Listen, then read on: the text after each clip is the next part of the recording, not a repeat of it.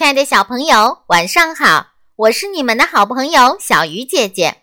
今天要为大家讲的故事叫做《离家出走的牙》。一天夜晚，亮亮睡着之后，他的牙齿们开了个小会。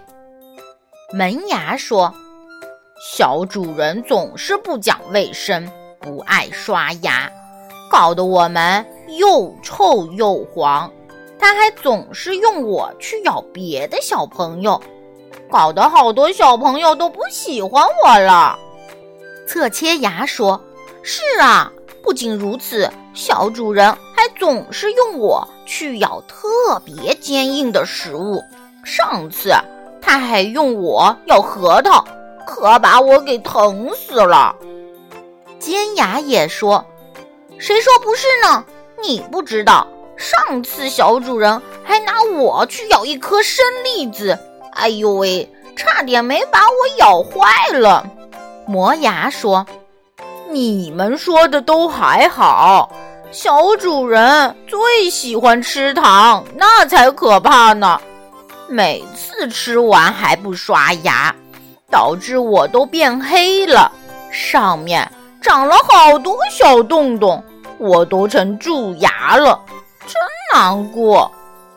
磨牙看着自己黑黑的身体，越来越生气。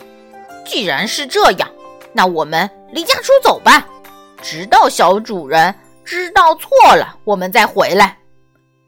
牙齿们听了。都说好，于是他们写了一封信，然后排着队从窗台走掉了。第二天早上，亮亮起床后，惊讶地发现自己的牙齿全部不见了。他看了牙齿们留下的信，才知道事情的原因，难过的说：“你们快回来吧，我知道错了。”念在亮亮知错就改，牙齿们都回来了。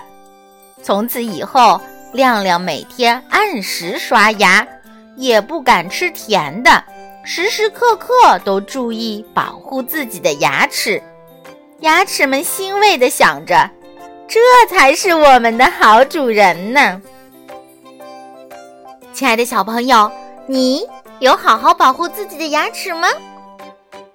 好了，小鱼姐姐讲故事，今天就到这里了。小朋友，我们明天再见。